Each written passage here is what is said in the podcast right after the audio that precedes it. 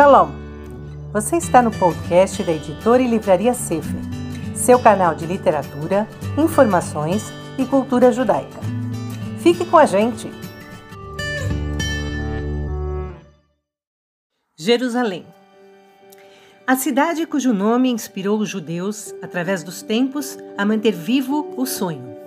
A cidade que representou o glorioso passado e o ainda mais glorioso futuro de Israel. Mas Jerusalém sempre foi mais do que o presente e sua realidade. É a cidade que nos une a todos. Representa a totalidade da história judaica, o que realmente nos ocorreu como povo e o que ainda está por vir. É um sonho um ideal, uma visão do que ainda vai acontecer. E por tudo isso é tão difícil de reconciliá-la com a realidade presente. Entretanto, Jerusalém não possui um livro de orientações ou um folheto de instruções. É o próprio povo que precisa criar a Jerusalém de ouro em seus corações, mentes e almas. Se enxergarmos somente a Jerusalém física que nos cerca e não a eterna cidade sagrada que ela realmente é, falharemos no teste da nossa própria espiritualidade.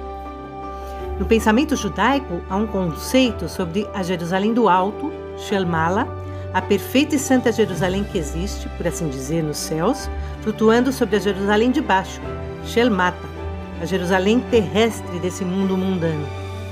Foi o conceito da Jerusalém celeste que manteve os judeus vivos e esperançosos durante a nossa longa noite de exílio e separação da terra de Israel. Mas a tarefa dos judeus aqui e em todos os lugares e tempos é elevar a Jerusalém terrestre de modo que se pareça cada vez mais com a celeste. Enquanto a Jerusalém celeste estiver presente diante de nós e influenciar nossas vidas, decisões e aspirações, a Jerusalém terrestre não será apenas um ponto geográfico.